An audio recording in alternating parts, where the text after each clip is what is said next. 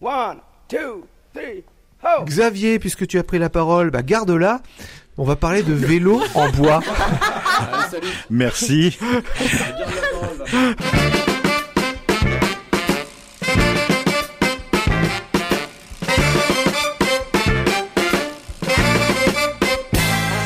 tout le monde, vous écoutez Pause Vélo, c'est l'épisode numéro 122. Ça fait euh, trois ans et demi que dure cette émission et on n'en voit pas le bout. Il y a toujours des thèmes, des sujets.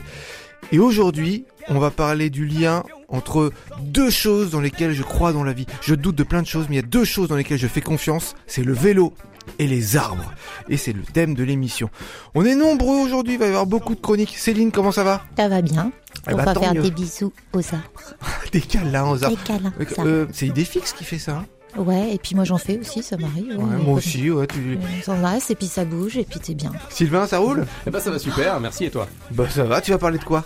Euh, bah, Des arbres aussi, il me semble, puisque c'est la thématique. C'est vrai, je pose des questions des fois un peu stupides. Mais quoique, Charles, toi tu vas pas forcément parler d'arbres. Ouais, moi, je me démarque, moi. Je vais parler de, de- d'un festival de, de vélo.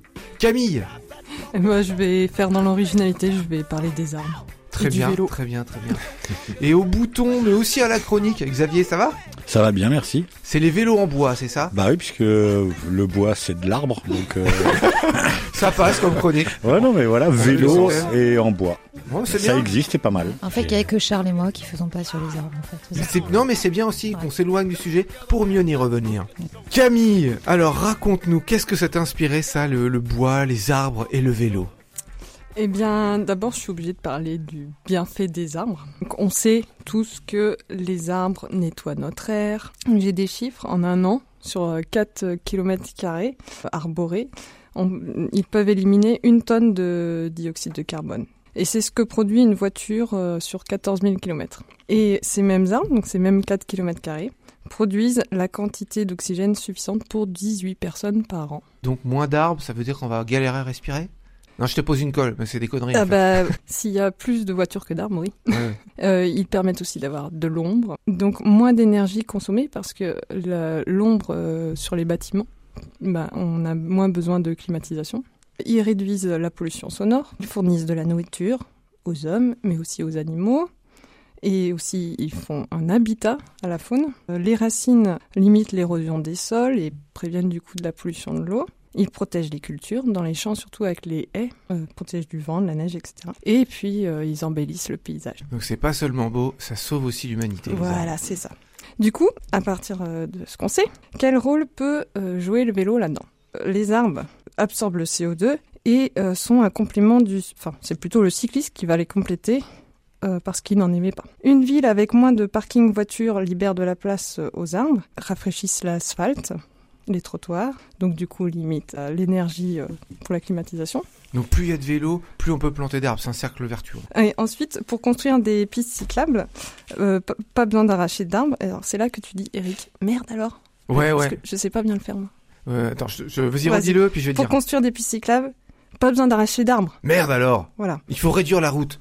Voilà, il suffit juste de réduire la largeur de la route ou de dégager les voitures. Donc je me suis creusé la tête pour trouver euh, une corrélation, une autre d'autres corrélations entre les arbres et le vélo. Euh, je vous ai quand même dégoté quelques subsistances croustillantes. Un facteur en 2018 qui est parti de Tulle euh, en Corrèze à vélo porter une lettre à Nicolas Hulot pour tenter d'a- d'arrêter le, massacre de végétaux patriarches parce que la, le conseil départemental de la Corrèze avait entrepris une grosse opération d'élagage massif des arbres.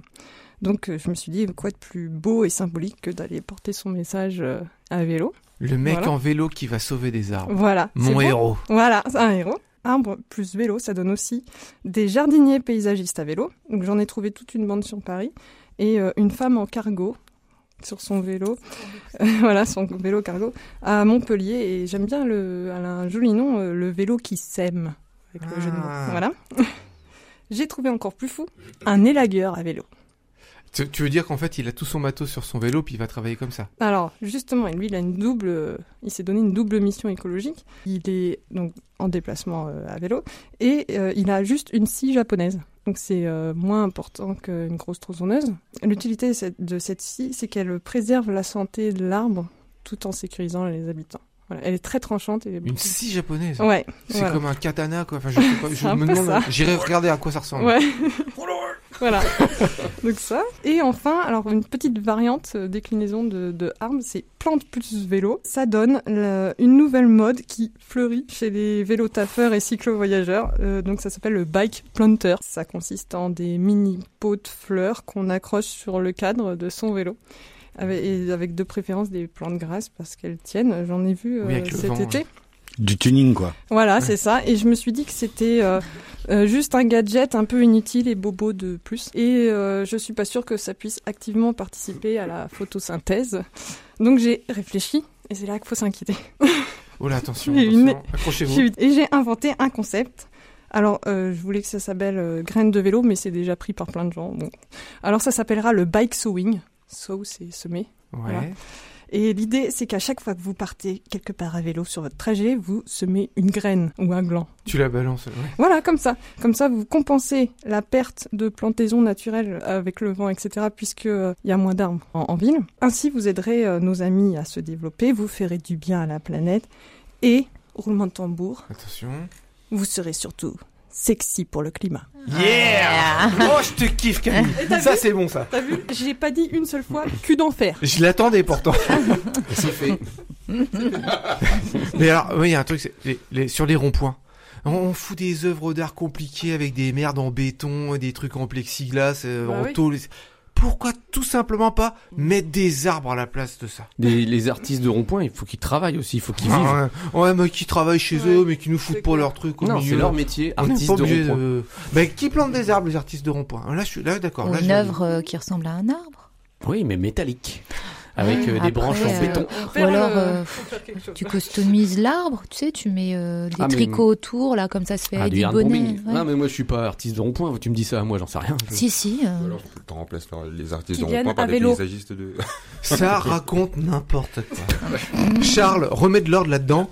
Parle-nous du festival Tous en selle. Moi, depuis que je suis industriel dans le secteur de la mobilité euh, alternative, notamment du vélo, je reçois de nombreuses invitations euh, à des événements liés à mon secteur d'activité sur les réseaux sociaux. Et récemment, j'ai reçu un message sur Instagram de Tous en me proposant de participer à un festival cinéma 100% vélo. Donc du coup, ça m'a intrigué. J'ai décidé de me renseigner un petit peu et de faire quelques recherches. Et en fait, j'ai appris que Tous en est une société associative de production euh, qui fait la promotion de toutes les mobilités et plus particulièrement du vélo. La société, sa mission, c'est de fédérer les adorateurs euh, de la petite reine, quelle qu'en soit la pratique. Les adorateurs. J'adore le nom. Ça fait très secte quand même. Oh. Bah, il y a un petit peu de ça, quand même. avec un gourou et tout. Et donc ça, c'est quelle que soit la pratique, que ce soit du vélo taf, euh, que ce soit euh, hyper sportif, que ce soit du trike, euh, voilà, c'est vraiment tous les pratiquants de vélo. Après un premier film de divertissement qui s'appelle Le temps d'un week-end, qui réunit cinq personnalités euh, incontournables du sport comme Bernard Hinault ou alors euh, Bichente Lissarazu. Il met en fait ces personnalités en scène dans différentes conditions de roulage. Tous en selle promeut le vélo à travers des festivals cinématographiques dédiés à 100% au vélo. Et chaque année depuis 2020, il y a une édition qui est créée euh, comprenant une série de festivals implantés aux quatre coins de la France euh, au cours d'une tournée d'une vingtaine de dates et qui réunit quand même 4000 participants. Donc c'est vraiment c'est vraiment euh, conséquent. Et en fait, ces tournées annuelles, elles débutent, elles suivent un agenda un peu scolaire, c'est-à-dire qu'elles débutent en septembre. Elles font leur rentrée en septembre et elles se terminent en juillet, août. Et elles s'exportent aussi euh, au Luxembourg, en Belgique, en Suisse et bientôt au Canada. Donc c'est c'est vraiment international comme concept. C'est francophone, quoi. Et ce sont des Français implantés à Paris qui font ça. Euh, et c'est effectivement principalement francophone aujourd'hui, mais ils tendent à s'exporter dans d'autres pays euh, pas forcément francophones. Tous en Selle existe grâce à la contribution d'une part d'entreprises et de marques qui soutiennent l'initiative grâce à des dons ou des choses comme ça. Le festival existe aussi grâce aux spectateurs et au cinéma qui assurent une recette via un système de billetterie. Et en fait, elle existe surtout euh, grâce aux réalisateurs euh, qui sont engagés dans des films euh, sans lesquels bah, le festival pourrait pas exister en fait. Chaque date euh, a un peu le même euh, déroulé, c'est-à-dire qu'au départ il y a un pitch euh, des organisateurs en début de projection, il y a le visionnage et ensuite il y a un échange avec le public après le visionnage et généralement il y a un pitch du, du fondateur d'une entreprise liée au vélo ou aux mobilités alternatives et euh, donc qui fait la promotion de son innovation euh, auprès du public.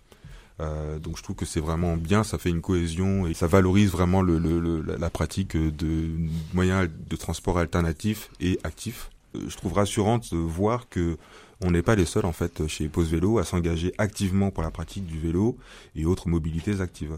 Et j'ajouterais même qu'il serait intéressant d'unir les équipes et les forces pour euh, une même conviction finalement et de faire euh, bah voilà une forme de partenariat Mm. entre les entre les deux. Et j'ai un peu pris les devants, bien entendu, je les Ah, ai vus au téléphone joué. et euh, ils sont hyper chauds pour euh, pour une collaboration et ils nous invitent tous. Euh, Oh, ils vont nous envoyer des places gratuites pour aller euh, voir euh, leur festival, À que ce Bordeaux. soit à. Bordeaux Ouais. ou même à Paris, euh, voilà dans les différentes dates. Eh ben, pas plus tard qu'il y a pas longtemps, j'étais euh, à Lons-le-Saunier au festival Les Rendez-vous de l'Aventure et j'ai interviewé Charlie qui a gagné un prix, c'est pour ça qu'il était à ce festival-là, parce qu'il va faire le tour d'Europe à vélo des forêts primaires. Alors déjà première question Charles, il y a des forêts sauvages en Europe? Ça existe encore? Ça existe encore. On peut parler euh, très longtemps de, autour du terme de sauvage. Qu'est-ce que ça veut dire Ouais. Qu'est-ce que c'est que sauvage? Les, les naturalistes s'accordent à parler de degré de naturalité. Aujourd'hui, c'est un terme qui revient souvent.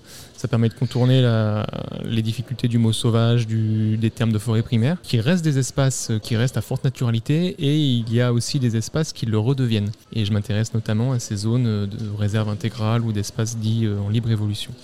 Alors, J'ai entendu parler d'une forêt qui est assez déprimante, c'est quelque part entre la Biélorussie, la Pologne et la Lituanie, la, la forêt de Białowieża, je crois, donc tu dois, tu dois connaître. Ouais. On m'avait dit que c'était la dernière forêt sauvage d'Europe, genre forêt primaire qui n'avait jamais été touchée par l'homme. Et c'était par exemple le- le- un endroit où on avait une diversité de, de fous. Par exemple, les pivers. C'est le seul endroit d'Europe où on trouve les sept espèces de pivers regroupées. Tu, tu vas y aller là-bas, Ouais, par exemple? Bah, en, en fait, l'origine du projet, c'est cette forêt-là. Moi, Ah. j'entends, parler de Białowieża depuis pas mal d'années. Et j'entends dire donc que c'est ça, c'est la dernière forêt primaire d'Europe. C'est une ambiance incroyable. C'est une forêt avec une faune et une flore euh, e- extrêmement rares, diverses, etc. Notamment les derniers bisons. Ouais. Oui, oui. c'est ça qui me fascine pas Le mal. Zubrovka, l'herbe à bison, Bah pour ouais, ceux qui on- connaissent la vodka. On, on la connaît par la vodka. Pour le moment, je, je la connais que par la vodka. Et donc, euh, ouais, c'est cette forêt dans laquelle j'ai envie, euh, j'ai envie d'aller. En fait, pour moi, tu vois, il y en avait que deux, trois. J'en connais une aussi en Slovénie, il me semble. Je croyais qu'il y en avait plus, moi, des forêts sauvages. Mais finalement, tu as trouvé quelques spots qui vont te permettre de faire un circuit comme ça pour aller de forêt en forêt. Une fois que je, je me suis dit, bon, je vais aller voir cette forêt-là, à la frontière entre la Pologne et la Biélorussie, je vais pas y aller en, en avion ni en voiture, je pars de chez moi, je pars des forêts de l'ouest de la France, et euh, puisque je pars d'une forêt pour aller à une autre forêt, j'essaye de bricoler un itinéraire qui passe par des forêts. Ce qui est assez surprenant et un peu marrant, c'est que si on traîne que sur des sites un peu touristiques, des sites de, de pays, on chaque pays parle de la dernière forêt primaire d'Europe. Ah ouais. Dans tous les pays, tu trouves la dernière forêt, la dernière forêt sauvage. Oui, en Slovénie, par exemple, il y a des réserves intégrales où l'impact humain est très très limité depuis, euh, depuis des années. ouais. Alors, c'est un périple de six mois. Est-ce que tu peux nous décrire la route que tu vas suivre? Oui, je me donne 6 mois pour 6000 km à peu près. C'est pas complètement défini, j'ai un itinéraire euh, prévisionnel. Donc je pars, euh, je pars de l'o- la forêt de Ça, c'est en Bretagne? dans le Finistère. Ok. Passant par euh, donc les forêts de l'Ouest, la forêt de Brocéliande, puisque mon projet c'est d'aborder les différentes dimensions de la forêt. Donc là c'est la dimension euh, à la Culturelle. fois culturelle, spirituelle, et puis euh, tout l'univers du merveilleux. Donc toutes les forêts de, de Normandie, dont la forêt des Couves dont, dont je suis originaire, les forêts de, de- de Paris, le parc national de forêt Ok.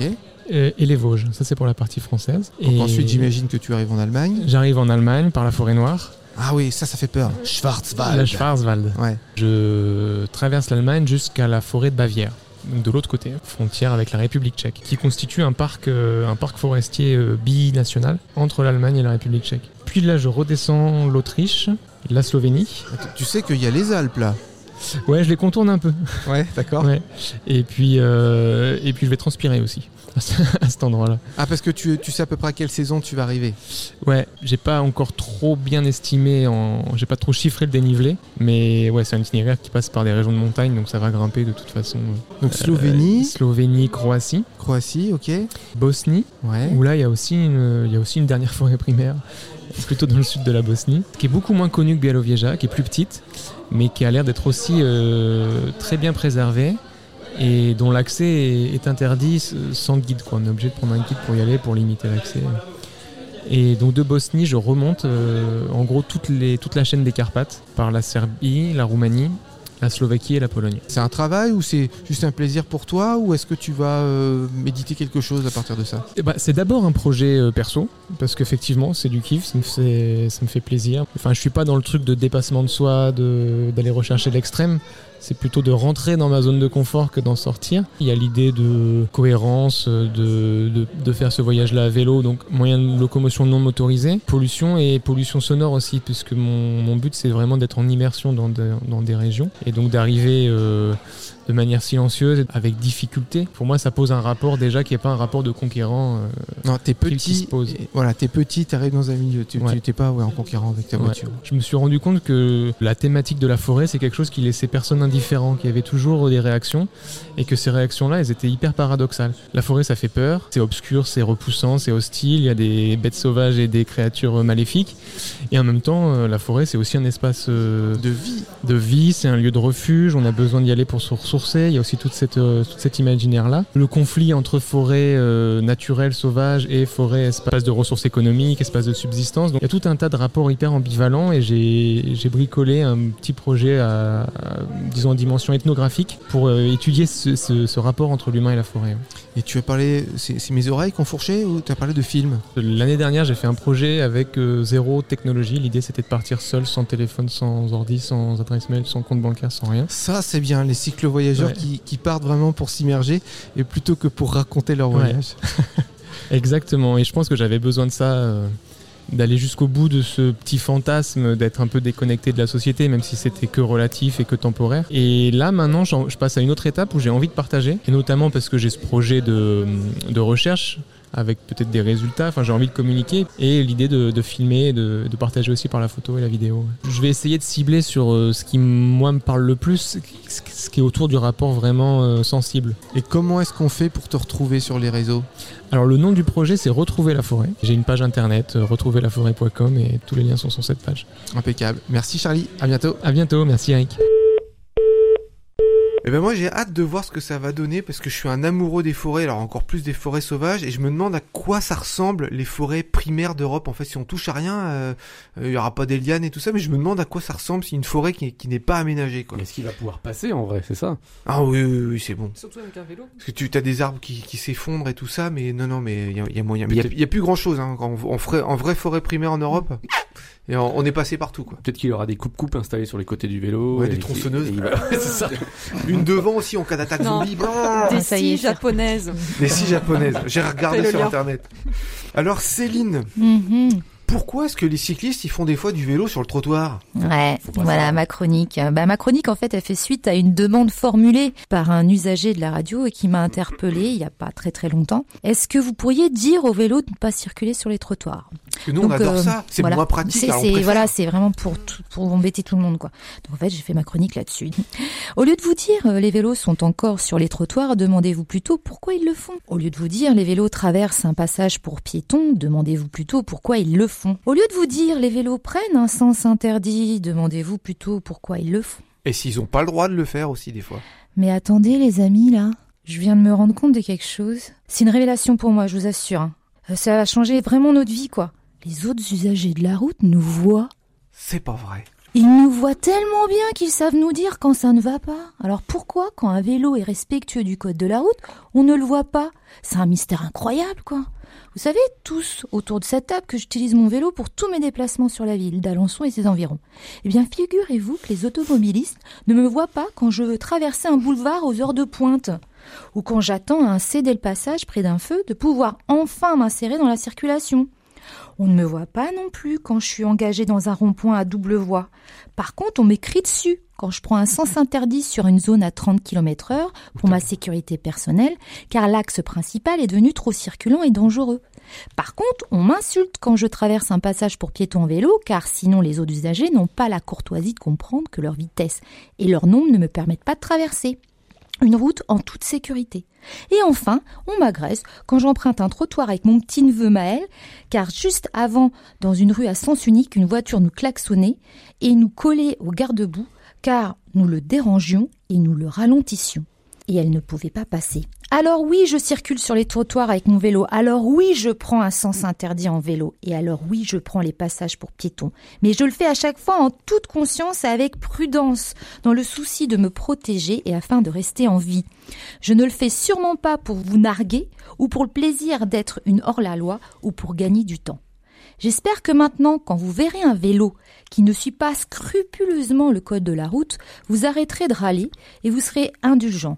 Car si nous le faisons, c'est peut-être pour notre propre sécurité, car les routes en France ne sont pas pensées pour les deux roues, mais pour les quatre roues à moteur. Et je finirai ma chronique par une petite citation, parce que c'est mon petit truc à moi, d'Anna Cavalda dans Ensemble, c'est tout. Ce qui empêche les gens de vivre ensemble, c'est la connerie, pas leur différence. Oh, c'est beau, c'est Voilà. toujours la petite citation.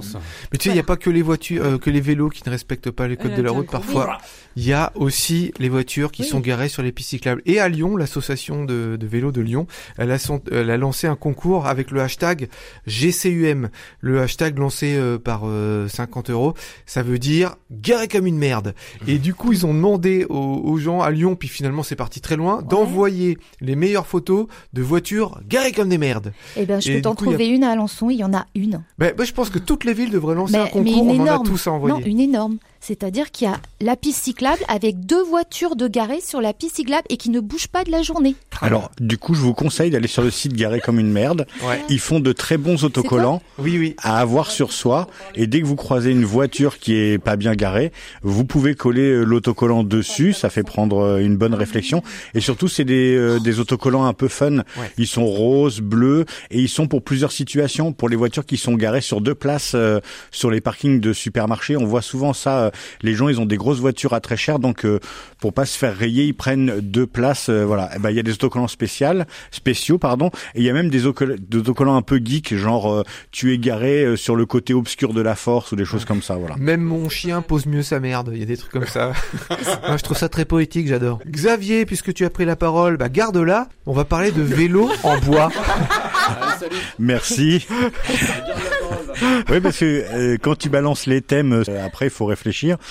Tu as dit vélo et arbre. Moi, je me suis dit euh, bon bah on connaît les vélos en aluminium, euh, euh, composite, mais pourquoi euh, les vélos en bois ça n'existerait pas? Si si, ça existe. Alors oubliez l'acier trop lourd, l'alu trop faible, la fibre de carbone trop chère. Pensez bois ou même bambou pour vos prochains vélos. Ce sont des matières organiques, légères, qui servent d'amortisseur tout en étant rigides, fortes et flexibles dur et durable. J'ai tapé dans mon moteur de recherche vélo en bois, je tombais sur plein de sites. Il y avait un site qui référençait euh, des marques qui fabriquent des vélos en bois et j'ai pris quelques exemples simplement pour pas faire trop long. Le premier exemple c'est Bock Bike, c'est une société néerlandaise qui fabrique donc des bicyclettes en chaîne massif du Jura. Alors dit comme ça, on va se dire on va se retrouver avec un vélo de 20 kilos. Non non, euh, sa vision c'est rendre les bicyclettes à la fois esthétiques et écologiques, mais aussi accessible puisque eux, leur premier vélo urbain euh, de base, il est à 1600 euros. Alors ça, ça commence à faire un prix, mais euh,